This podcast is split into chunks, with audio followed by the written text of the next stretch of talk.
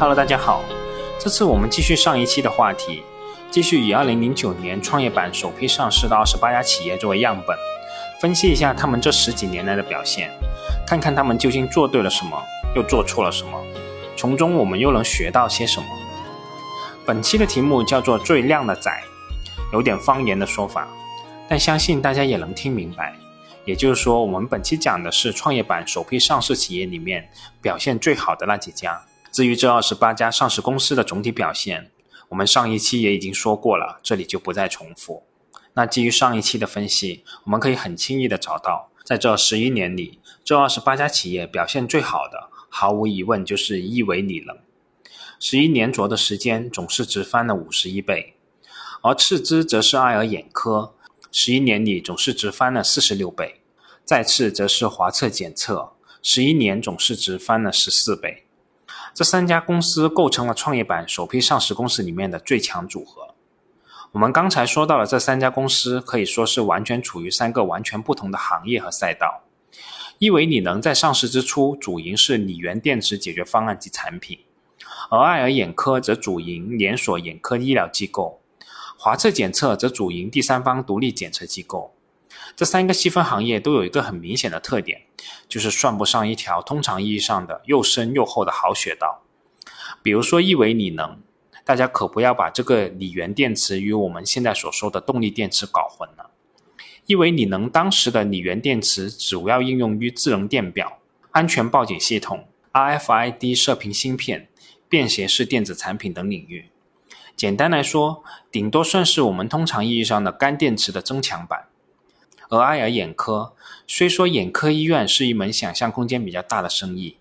但民营医院在我们国家现有的医疗体系下，其实生存空间是比较有限的。患者也天然对民营医院缺乏必要的信任。而华测检测作为独立的第三方检测机构，在上市之初主要面向环保检测和食品安全领域的检测。在相关监管机构下属的检测机构的夹缝中生存，而且这门生意的天花板也是比较低的。某一细分领域的检测全年的需求规模可能也就一两个亿。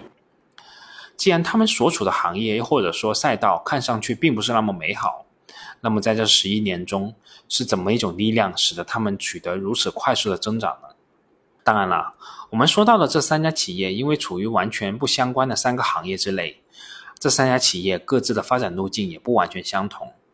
那么这一次，我们先以亿维锂能为例，剖析一下这几家创业板明星企业的发展之路。亿维锂能成立于二零零一年，以锂源电池起家，以高能锂一次电池为主导产品。公司的锂源电池、小型的锂离子电池主要服务于消费与工业领域，服务的市场包括智能电表、智能安防、智能交通、物联网。智能穿戴、电动工具等等。那至二零一九年，公司的锂源电池国内市场占有率达到百分之六十，是中国最大、全球排名前三的高能锂一次电池供应商。这一块是公司赖以发家的一块市场，也是公司上市之初主要经营的业务。而通过在这一细分领域的持续深耕，公司在这细分领域占据了主导地位。为公司的发展提供稳固的根基与持续的现金流，而这一切都要从亿维锂能的创始人刘金成博士说起。一九八五年，刘金成毕业于华南理工大学物理化学专业，毕业后到了一家国营工厂度过了五年。在之后的六年里，他参加了国家镍氢电池专业化攻关项目，算是他与电池行业结缘的开始。到了二零零一年，刘金成正式成立了亿维锂能的前身，自己开公司单干了。他盯准的第一个市场是手机电池，当时是移动通讯发展的初期，手机电池大部分是日本和中国台湾企业的天下。刘金成看到了巨大的市场空间，因为是专业技术出身，刘金成很快就摸透了电池中的结构。当时他避开了与比亚迪等大厂的正面竞争。直接给小灵通的生产企业供应了两千多万个电池，实现了原始的资本积累。虽然通过手机电池完成了原始的资本积累，但牛金城也认识到这一领域的竞争之激烈。他真正发展的重点是一个更加细分的领域——一次性锂压电池。这是一个在国内还没有成熟的技术，而且整个市场也鲜为人知。从二零零三年开始，刘金成开始投入做锂源电池的设计和开发，他用了两年多的时间，把整个结构技术颠覆了一遍，填补了国内空白，打开了一个新的局面。虽然这个过程很艰辛，但在刘金成看来，这才是他真正想要做的东西。二零零三年的时候，国内的电表市场全部使用进口锂电池。刘金成觉得机会来了，如果他做好了，都用我们的电池，那不就是我们的市场吗？然而事情比想象的要难得多。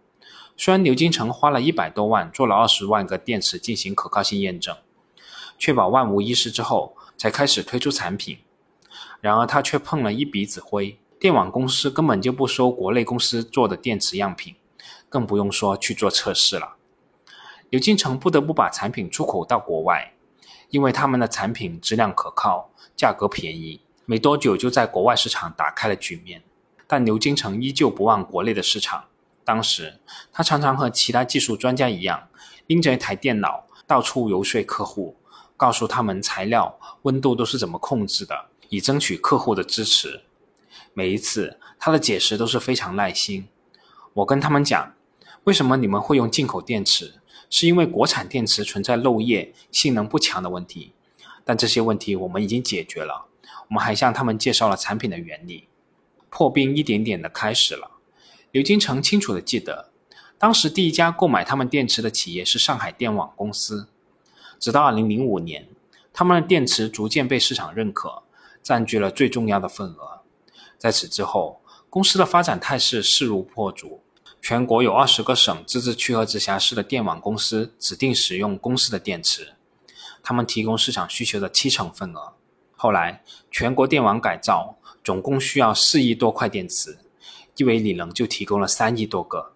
其实，亿维锂能的这一情况与我们提到的另外两家公司爱尔眼科和华测检测都是非常相似的，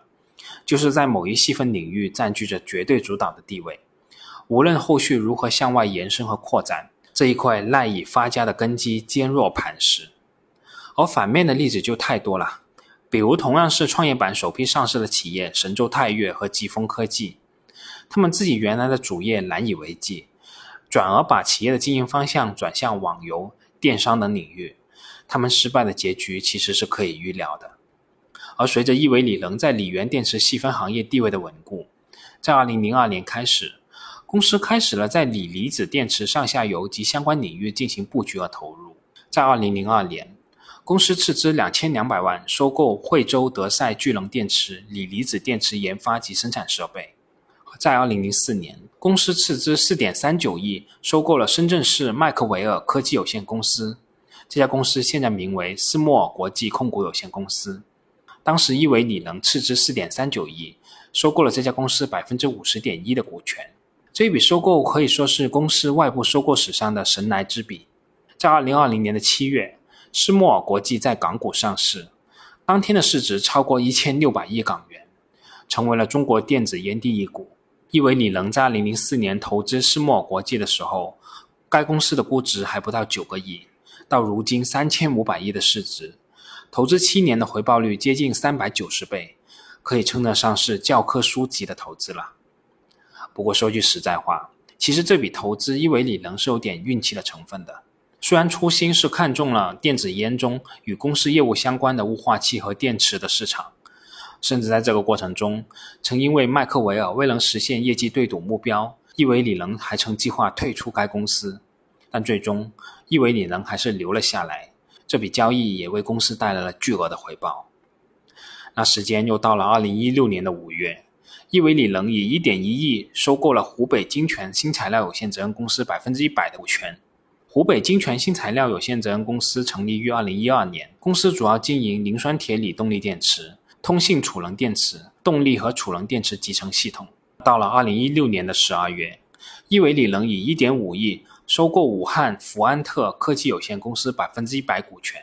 福安特于二零零二年成立，是锂源电池的专业制造厂家。具备年产量八千万只锂离子电池的生产能力，产品主要应用于石油行业井下高温随钻测斜仪、电子压力计、流量计、智能仪表、有源 RFID、GPS 导航、轮胎压力检测系统、地热、高温检测仪等民用领域。那时间又到了二零一七年的十二月，亿维里能以七千三百五十九万元的成本，从 TCL 集团和泰克力手中收购了惠州金能电池有限公司百分之一百股权。金能电池成立于一九九九年，是国内最早从事聚合物锂离子电池研发、制造和销售的专业公司之一。以上的这一间接案例，是在这十一年里，亿维里能通过持续的并购，强化自身在锂源电池的领导地位。而这种通过持续中等金额的收购和并购，持续强化企业在自身相关领域的产能和统治地位的方式，我们在另外的两家企业同样能看到。比如说华测检测，检测业务的核心运营单元是实验室，实验室是重资产的，建设和达到盈亏平衡的时间要达到三到五年。大部分实验室又都是为单一行业服务的，想要成为综合性的检测巨头，靠业务自然增长是非常困难的。